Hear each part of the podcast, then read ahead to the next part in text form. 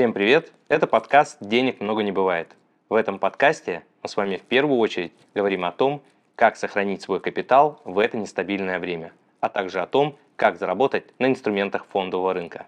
И наша главная цель – создать надежный и доходный портфель, на который вы всегда сможете рассчитывать. Тема сегодняшнего выпуска – что надежнее – купить государственных облигаций или держать деньги в банках на депозитах. Начнем с того, что на сегодняшний день открыть банковский вклад в валюте в долларах, в евро не так уж просто на самом деле.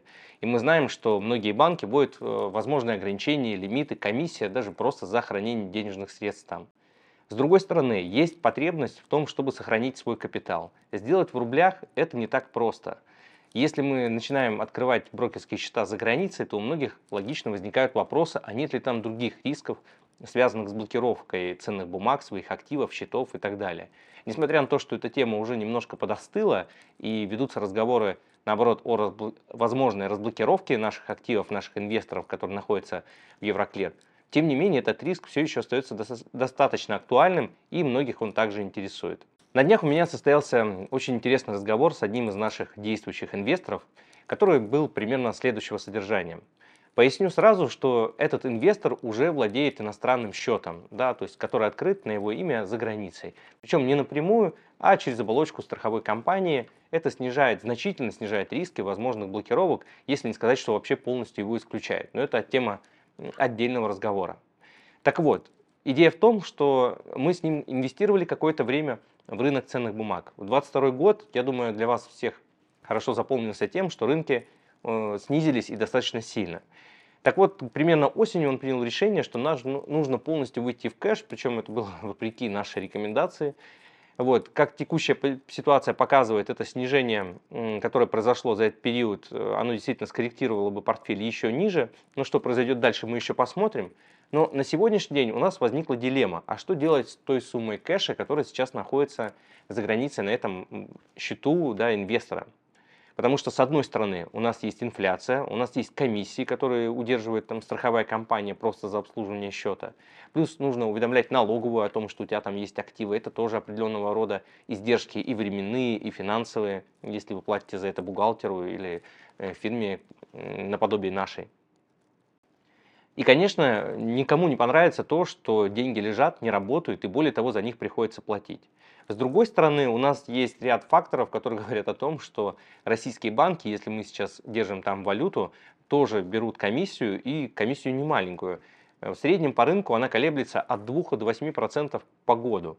То есть это на самом деле многих и заставило перейти из валюты в рубль, причем по не самому выгодному курсу. Мы все помним, как в 2022 году курс опускался до 55, и было очень-очень больно, особенно тем, у кого были большие долларовые сбережения. Более того, ситуация обострялась и тем, что шли очень активные разговоры на тему того, что они ограничат ли в целом хождение валюты по нашей, в нашей стране. И тот курс, который был, он вызывал очень много вопросов, да, к чему все идет. Может быть, нас вообще заставят конвертировать все по 30 и так далее. В общем, все эти разговоры остались уже, э, ну не сказать, чтобы в прошлом, но тем не менее они сошли на нет. И на сегодняшний день мы видим курс примерно по 80. Так вот, Основная проблема заключается в том, что делать с тем кэшем, э, который сейчас есть. Если мы, с одной стороны, боимся инвестировать в фондовый рынок, потому что вот-вот все упадет, Соединенные Штаты теряют свое первенство на мировой арене, входят в различного рода конфликты, в том числе э, с Китаем да, по вопросу Тайваня то возникает логичный вопрос, а насколько стабильный вообще доллар, насколько стабильна вообще их экономика, э, насколько разумно сейчас инвестировать э, в рынок ценных бумаг, в рынок акций. Тем более, что ставка ФРС пока еще находится в восходящем тренде, экономический рост замедляется, ну и все те прочие проблемы, о которых я говорил, они тоже никуда не ушли. С другой стороны, как я сказал, оставлять деньги в кэше значит платить за него, и это тоже ну, некое обременение. Поэтому возник вопрос, куда, собственно говоря, какие идеи сейчас есть, чтобы сохранить свои денежные средства и в то же время не подвергать их риску. Как ни странно, таких альтернатив на рынке на самом деле немного. Если придерживаться классической теории, то самые надежные бумаги – это гособлигации Соединенных Штатов. Соединенных Штатов. И более того, если смотреть на палитру бумаг, то мы видим разброс от э, сроками там, от 1 год облигации до срок покупки на 30 лет. Конечно, более рискованные бумаги это те, которые размещаются на 30 лет и более. И более консервативные – это те, которые на 1-2 года можно приобрести. Текущая ситуация на госдолге Соединенных Штатов выглядит следующим образом. Вы можете обратить внимание на этот график, если смотрите нас на YouTube, ну а если слушаете в аудиорежиме, то я прокомментирую. Доходности по двухлетним облигациям Соединенных Штатов предлагают сейчас ставку порядка 4%. Что такое вообще 4% в валюте? Это очень много, учитывая, что рейтинг надежности Соединенных Штатов составляет 3А. Это самый высокий рейтинг надежности в мире, который в принципе только возможен. И в целом даже принято считать, что государственные облигации Соединенных Штатов являются безрисковым инструментом. Я, конечно, часто в своих роликах очень часто ставлю под вопрос этот тезис, поскольку считаю, что все очень надежное в кавычках да, является в итоге не самым лучшим решением. И практика показывает, что дефолты, крушение цивилизаций, э, каких-то государств всегда происходило на почве этой пресловутой уверенности в том, что все очень-очень надежно. Но это тема для отдельной дискуссии. Сейчас давайте ограничимся э, техническими параметрами э, и выберем из того, что в принципе есть на рынке. Так вот, Двухлетние облигации Соединенных Штатов предлагают 4%, и вместе с тем десятилетние облигации Соединенных Штатов, на графике это очень хорошо видно, предлагают примерно такую же доходность и даже ниже – это явление и называется инверсия кривой доходности. В наших роликах и в наших выпусках э, по подкасту я уже говорил об этом явлении, что оно значит и к чему может привести. Сейчас я не буду долго на этом останавливаться. Остановлюсь именно на том вопросе, что делать инвестору, который хочет, с одной стороны, не брать на себя лишнего риска, с другой стороны, не хочет платить комиссии и просто за то, что денежные средства лежат. Да? Тем более, что есть еще и инфляцию, которую тоже никто не отменял, и на текущий момент, э, вот в середине 2023 года, мы имеем 5% инфляцию по Соединенным Штатам. То есть она все еще выше, чем доходность э, по казначейским облигациям. Но, тем не менее, буквально пару месяцев назад она составляла около 8%, сейчас уже 5%, то есть мы видим динамику ее снижения. И будем надеяться, что так это и продолжится. С другой стороны, какие еще варианты есть э, у инвестора? Если он просто оставит кэш, то он не получит вообще никакого дохода. Если он приобретет эти облигации, то возьмет на себя риск Соединенных Штатов. Вопрос, насколько надежно брать на себя риск Соединенных Штатов? Э, я имею в виду при покупке облигаций. И здесь я не вижу, если честно, большой разницы между тем, чтобы просто хранить денежные средства в долларах и все так же зависеть от американской экономики, против того, чтобы купить короткие двухлетние облигации. Есть, есть очень много разных инфоповодов э, и сообщений, и комментариев разных экспертов о том, что Соединенные Штаты по уши в долгах, проблемах. Да, у Соединенных Штатов действительно есть очень много проблем. И главное, чтобы вы понимали, я не пытаюсь защитить экономику Соединенных Штатов как самую лучшую в мире. Но, тем не менее, если объективно оценивать вероятность дефолта Соединенных Штатов на горизонте 2 года, если смотреть и делать прогноз линейно, что я имею в виду под словом линейно, это значит, что мы не допускаем какой-то э, там Третьей мировой войны или пришествия инопланетян, да, то есть какого-то такого супер э, который сейчас невозможно предусмотреть, то при более-менее линейном подходе через два года вероятность дефолта выглядит ну, объективно низковероятной. Более того, мы все знаем, как Соединенные Штаты любят поднимать потолок госдолга. То есть самое простое решение – это одновременно и проблема для их экономики, и одновременно спасательный круг, потому что повышая каждый раз потолок госдолга, они перекрывают те самые краткосрочные проблемы, которые из года в год их догоняют э, со всеми вытекающими. Да, это и рост инфляции, и там, недовольство Конгресса, и прочее, прочее. То есть есть разные стороны Соединенных Штатов, которые против этих решений. Но тем не менее, нужно, чтобы люди ходили на работу, чтобы экономика функционировала. Поэтому, как правило, при, прибегают к тому, что просто либо опускают ставки, э, либо начинают повышать потолок госдолга. Поэтому я думаю, это так или иначе произойдет. С другой стороны, многие задумываются на тему, ну вот вроде как есть Китай, вторая экономика в мире, которая тоже может предложить очень неплохие варианты для сбережения э, своих средств. И здесь тоже не все, не все так однозначно. Я в своем ролике уже говорил про то, как устроена экономика Китая, что такое курс юаня, да, насколько вообще можно на это надеяться какую долю средств в нем можно держать. Сейчас на этом тоже долго не буду останавливаться. А в разрезе нашей текущей ситуации скажу, что доходность по китайским облигациям на тот же срок 2 года составляет уже примерно 2-2,3%, то есть примерно в два раза меньше, чем по облигациям Соединенных Штатов. Если у вас есть какие-то комиссии, которые вы платите вашему брокеру или управляющей компании, то этой ставки будет в принципе достаточно, чтобы отбить ваши косты, расходы. Ну, то есть, если вы не будете платить еще там за управление, да, а просто их приобретете. С другой стороны, это не будет покрывать инфляцию, вот та, которая есть в Соединенных Штатах. Сейчас на уровне 5, но таргет, я напомню, по инфляции для Соединенных Штатов составляет 2-2,5%. Это значит, что даже если ситуация в Соединенных Штатах рано или поздно нормализуется, я уверен, что так и будет, там ближайший год-два, э, тем не менее доходность 2% не позволит вам перекрывать эту инфляцию. То есть, по сути, э, в реальном выражении ваши деньги будут э, работать в ноль. И с одной стороны это неплохо, особенно если вы преследуете цель иметь какой-то кэш-резерв да, и возможность распоряжаться денежными средствами э, в будущем да, на какие-то более доходные проекты, если вы вдруг увидите какие-то ну, потенциальные хорошие идеи и на фондовом рынке, и в реальном секторе, возможно, в бизнесе увеличить оборотный капитал. Ну, то есть здесь полет фантазии может быть э, очень глобальным, у кого насколько хватает идей, контактов, связей и возможностей. Но есть одно ключевое «но», которое тоже вас может остановить от идеи инвестирования в Китай. Опять же, в рамках нашего разговора с инвестором э, мы выяснили, что э, основной конфликт э, политических сил на мировой арене, который сейчас происходит, на самом деле разворачивается между Соединенными Штатами и Китаем. Происходит это уже достаточно давно. Все политические и военные конфликты сначала начинаются с, какого-то, с какого-то экономического противостояния. И это экономическое противостояние между Соединенными Штатами и Китаем длится уже достаточно давно. Конечно, никто не верит в то, что это может вылиться в какое-то полноценное там, военные действия э, таких двух сверхдержав, обладателей там, ядерного оружия и прочее, потому что, конечно, победителей в этой войне не будет.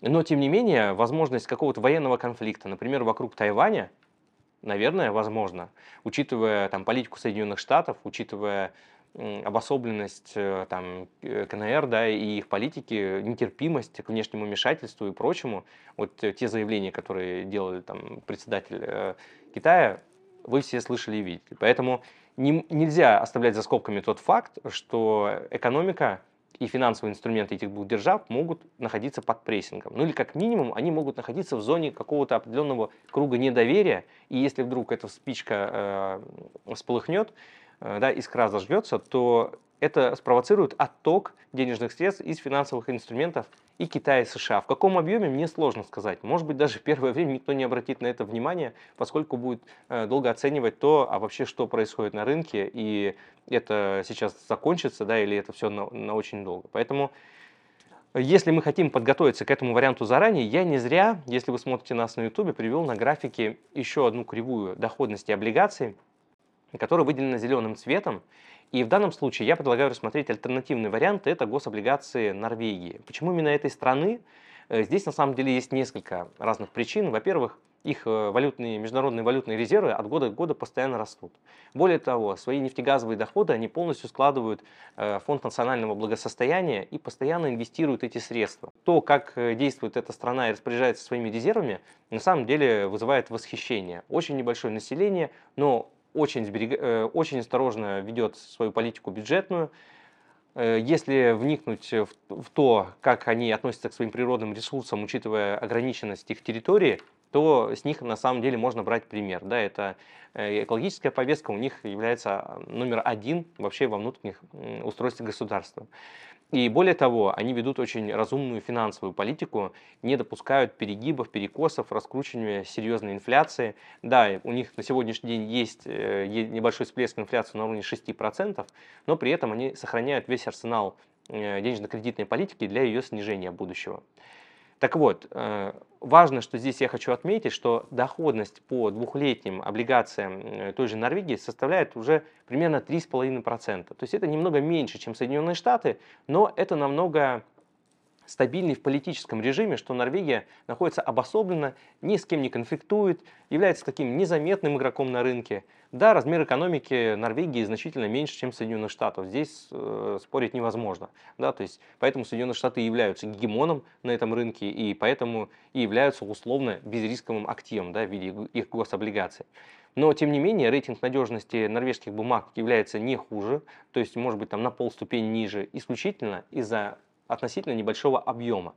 Но, как вы могли уже понять в предыдущих моих выпусках, относительно небольшой объем я не считаю сильным недостатком э, вот, э, в инструменте таком, как облигации. Почему? Потому что для нас, как держателей бонд-холдеров, важно, чтобы с нами расплатились по нашим обязательствам. И если страна имеет очень сбалансированный э, бюджет, имеет достаточно резервов, имеет относительно низкую долговую нагрузку и вообще в целом проявляет бережливое отношение к своим природным ресурсам и к бюджету, то почему нет? Возможно, именно покупка таких облигаций, тем более краткосрочных, с доходностью там, порядка 3,5%, может стать для вас выходом э, из ситуации.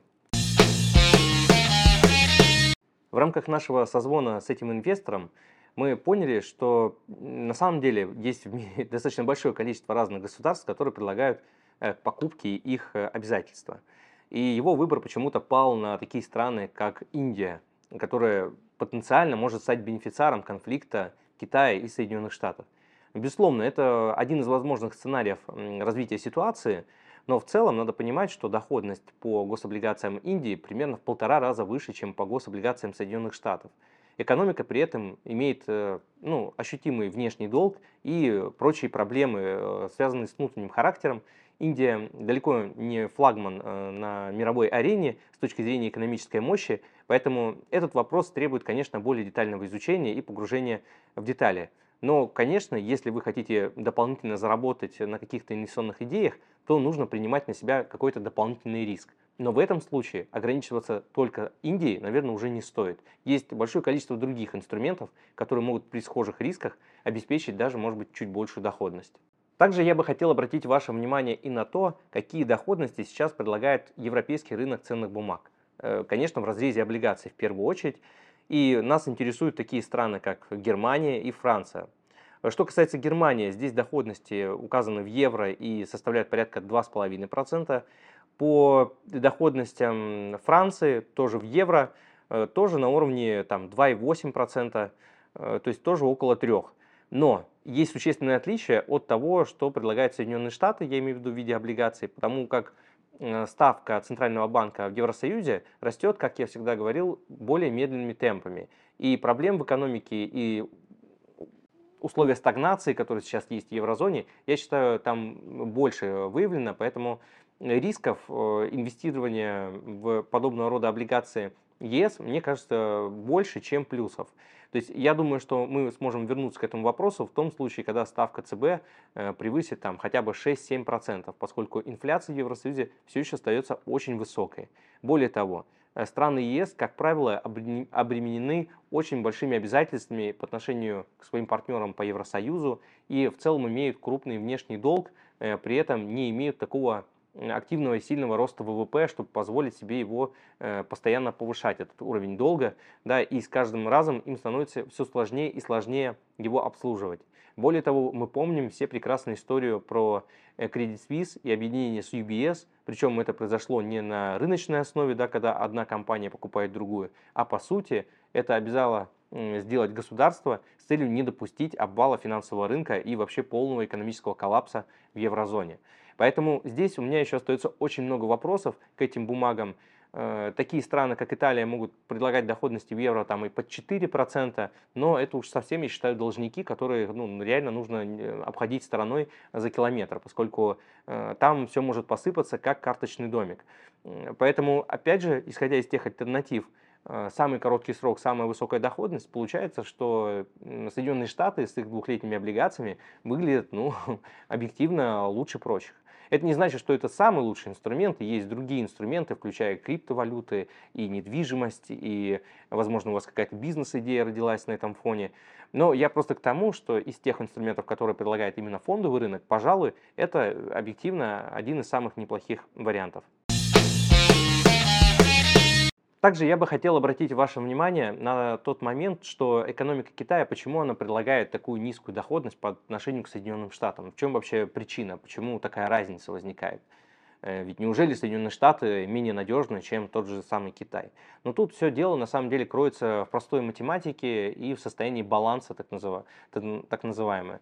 Ну, то есть если мы посмотрим на Соединенные Штаты и на Китай как на две разных компании, которые производят определенного рода там, экономическую деятельность, то состояние баланса Китая выглядит просто намного лучше. У них меньше долговая нагрузка, у них меньше дефицит бюджета, у них э, ставка Центрального банка и раньше была на более высоком уровне, Поэтому у них остается больше инструментов для того, чтобы поддерживать свой экономический рост. В то время как Соединенные Штаты, наоборот, идут по пути повышения ставки и тем самым замедляют свой экономический рост. А замедление экономического роста для инвесторов это значит, что страна будет получать меньше доходов, ей будет сложнее обслуживать э, свой долг, и, соответственно, это немного повышает кредитные риски по обязательствам. Поэтому Китай, учитывая их состояние экономики и надежность на текущий момент, технически э, выглядят менее доходными для инвесторов, я считаю, несправедливо оценены. Но, как мы и говорили в самом начале, здесь за скобками остается именно политический риск, который заранее ну, никак э, нельзя точно спрогнозировать.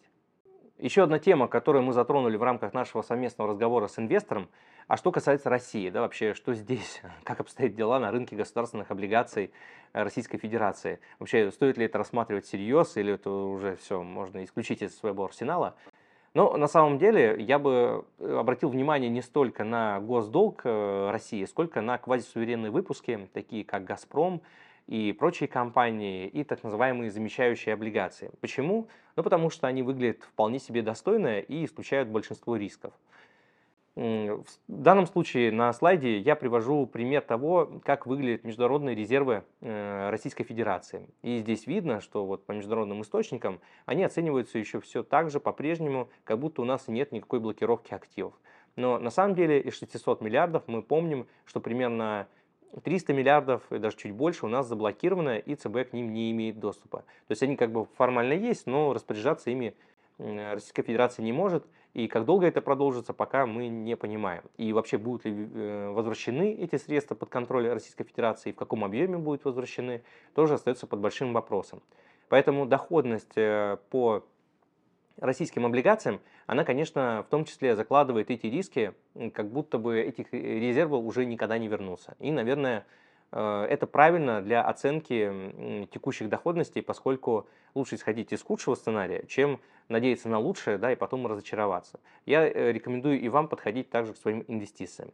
Так вот, если мы рассмотрим сейчас рынок замечающих облигаций, то увидим, что доходности по тому же самому «Газпрому» варьируются от 8,5 до 9,5% в зависимости от того, какой срок э, погашения у этих облигаций. Преимущество покупки замещающих облигаций заключается в первую очередь в том, что они торгуются на московской бирже и конкретно в ячейке НРД. Это значит, что покупая эти бумаги, вы не рискуете попасть под блокировку, запреты и прочее, прочее. То есть это уже будет проблемы э, эмитентов, которые выпустили свои э, иностранные внешние долги и теперь вынуждены их замещать по указу президента, на которых вы тоже можете найти много информации в интернете. Но как технически это обстоит, обстоит дело? То есть вам нужно иметь денежные средства в рублях, перевести их на счет российскому брокеру, подать заявку на покупку бумаги. И важно, что доход, который вы получите обратно при погашении этих бумаг и при выплате купона, вам будет перечисляться по курсу доллара на момент выплаты купона либо погашения тела бумаги. Это тоже хорошая альтернатива для тех, кто не хочет инвестировать в международный рынок на текущий день, поскольку считает это идеей там, преждевременной, да, что все еще не все случилось негативное на фондовом рынке, и пока это делать рано.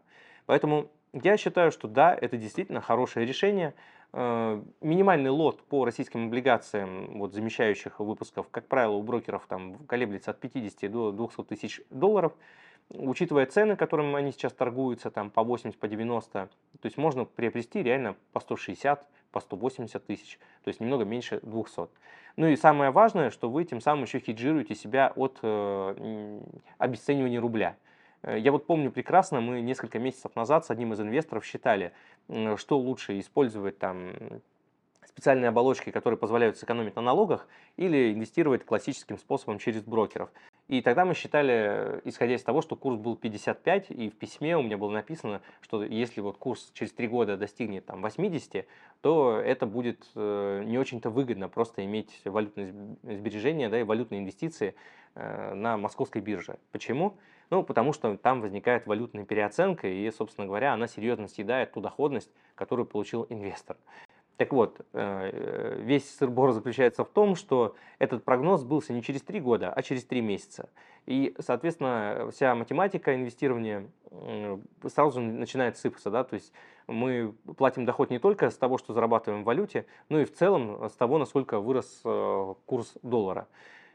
И это не всем нравится, но тем не менее, либо мы идем э, за границу и открываем счета там, и берем на себя какие-то риски, либо открываем ВНЖ, получаем второе гражданство, либо остаемся здесь и платим за валютную переоценку. Вот, тут каждый сам решает, для каждого есть свои инструменты, которые ему подходят. Но что делать, допустим, в ситуациях, когда вы не готовы инвестировать э, в фондовый рынок, и подвергаться вообще в целом рыночным колебаниям. Да, то есть э, даже краткосрочные бумаги, которые в целом не подвержены серьезным рыночным колебаниям, то есть их э, цена может там плюс-минус 1-2% измениться, но тем не менее вы не хотели бы брать на себя даже эти риски и традиционно зарабатывать средства как по депозитам в банках. Открывать счет сейчас напрямую в иностранном банке, ну это та еще задачка. Если вы не физически не находитесь в Евросоюзе, это может быть достаточно сложно. А если вы находитесь э, в РФ и пытаетесь это сделать дистанционно, то с этим тоже есть ряд проблем. Ну, начиная с того, что вас могут потребовать приехать в какой-то момент. Если вы захотите сделать перевод из РФ в Евросоюз, то у вас вряд ли получится это сделать напрямую. Санкции, ограничения и все прочее. Если вы попробуете это сделать через какие-то третьи страны, то э, вот эти самые третьи страны не очень-то хотят быть транзитным мостиком. Им интересно, чтобы вы оставили деньги у них, платили им комиссии и прочее, прочее. Поэтому э, стороны, которые заинтересованы в том, чтобы у вас это получилось, ну, их, мягко говоря, не очень-то много. Какой есть выход? Э, вот учитывая специфику нашей работы, нашей команды, мы знаем, как можно открыть брокерский счет за рубежом и на этот брокерский счет по остатку получать от 4 там, до 4,5% в валюте. Э, это работает очень просто. Вы открываете брокерский счет, переводите на него валюту, и на остаток в долларах, скажем, э, на 1 миллион вы получаете около 4,3%. То есть 4,3% в валюте, учитывая, что этот брокерский счет застрахован на 2,5 миллиона, я считаю, очень неплохой вариант. Попробуйте найти э, банковский депозит со страховкой на 2,5 миллиона долларов. Я думаю, устанете искать. Ну, уж тем более это вряд ли можно сделать в России да, на текущий момент. А здесь э, вы открываете брокерский счет, э, по этому брокерскому счету официально прописана страховка. Причем, как брокер это делает? Он просто размещает денежные средства в рамках страхового лимита Соединенных Штатов э, по 250 тысяч долларов на один депозит в одном банке. Поэтому комбинируя много разных счетов в разных банках, страховка вырастает там до даже 2 э, миллиона 750 тысяч. Это хорошее решение для тех, кто хочет держать какой-то ликвидный кэш и иметь возможность им распорядиться там, в любое удобное для него время. Либо если в вашем портфеле приходят какие-то купоны, и у вас нет возможности инвестировать в полноценный бонд, то есть не хватает до 200 тысяч долларов, и в то же время вы не хотите покупать акции на какие-то небольшие суммы, то этот кэш, он не лежит просто так, а приносит вам вполне ощутимый доход. То есть 4%, ну, это сравнимо с надежными облигациями, как я сказал, по двухлетним трежерис. Конечно, если вы купите облигации классические, скажем, там 30-го года погашения, вы можете заработать э, там, в рамках э, года-полутора лет и 12, и 20 процентов. Э, здесь доходность складывается из получения купона и того, что цена на эти облигации, по мере того, как ситуация будет погаш... успокаиваться, инфляция будет снижаться, ставка также будет снижаться и цены на бумаге будут расти, да, вы сможете зафиксировать эту дополнительную доходность. Но если все-таки нет э, желания инвестировать в фондовый рынок, то вы можете использовать этот инструмент. Причем, если у вас э, есть такая валюта, как евро, то ставка здесь уже предлагается на уровне 2,7%, что тоже вполне себе неплохо, я считаю. Конечно, в Европейском банке, если вы обслуживаетесь, наверняка вы можете найти что-то похожее. Американские банки сейчас, кстати, также предлагают на уровне 4% ставки, что очень много. То есть несколько лет назад, я помню, все жаловались, что банки вот, Соединенных Штатов не дают больше 1%, и даже банды под доходностью там 3-4% выглядели очень, очень привлекательно, да, поскольку это было в 3, а то и в 4 раза больше. Но на сегодняшний день Мы имеем 4% по депозиту в американских банках, но напрямую в американский банк прийти достаточно сложно. Знаю это не понаслышке, сам пытался открыть себе счета, и, в общем, там есть определенные серьезные ограничения. А, а вот открыть счет у брокера относительно несложно. Более того, вы сразу получаете страховку на всю эту сумму средств. И если у вас есть вопросы, как это сделать, как организовать, обращайтесь к нам, мы поможем это сделать. Там, в рамках платной консультации вам все это устроим. Ну а если вы со временем там, войдете во вкус и решите, что еще и банды вам интересны, то, конечно, мы также к вашим услугам. Подводя сегодня итог нашему выпуску, я бы хотел обозначить ключевые моменты, что вообще и в каких ситуациях лучше использовать, так сказать, плюсы и минусы каждого из этих решений. Э, вот с чего мы начинали, да, с государственных облигаций. Ну, первое, облигации Соединенных Штатов, несмотря на все их проблемы, все же являются оптимальным решением для краткосрочных инвесторов, то есть покупка облигаций сроком на 1-2 года, вполне разумное решение, достаточно ликвидное, и вам не нужно 200 тысяч долларов. То есть облигации казначейства США можно приобретать от 100 долларов. Поэтому, если у вас сумма 10-20 тысяч долларов, вы вполне себе можете позволить себе эти инвестиции. Большой плюс в том, что вам не нужно платить за управление. То есть вы можете заплатить за консультацию, если не знаете, как это сделать. Если знаете, окей, идете, покупаете и ставите лайк нам под этим видео. Э, если вас э, покупка облигаций Соединенных Штатов э, вызывает вопросы, вы можете э, приобрести облигации китайских государственные облигации с доходностью ниже, или еще лучше приобрести облигации Норвегии, да, которые я также обозначил. Разница между тем, чтобы открыть депозит в банке и купить облигации, заключается в том, что по облигации вы фиксируете доходность на 2 года, а по депозиту или по накопительному счету вы получаете реальную ставку, которая меняется каждый день. И поэтому, как правило, высокая ставка в банке держится очень непродолжительное время. Поэтому, если вы просто будете долгое время держать э, денежные средства на счету, вот под, пусть даже привлекательную ставку, то, скажем, через полгода вы можете оказаться в ситуации, когда ставки по накопительным и банковским счетам упадут до 2% или там, до 1,5%, а те, кто приобрел облигации, зафиксируют себе 4% на два ближайших года. А если мы сделаем шаг еще немного дальше, и вы приобретете облигации не двухлетние, а, скажем, десятилетние, а, уже корпоративного сектора, то вы можете зафиксировать доходность 6% на 10 лет вперед. И тогда, когда ставки у всех будут 2 или 1,5%, у вас в портфеле будет актив с доходностью 6, и он будет выплачивать вам регулярно э, эти 6% каждые полгода. И опять же, это будут очень надежные эмитенты.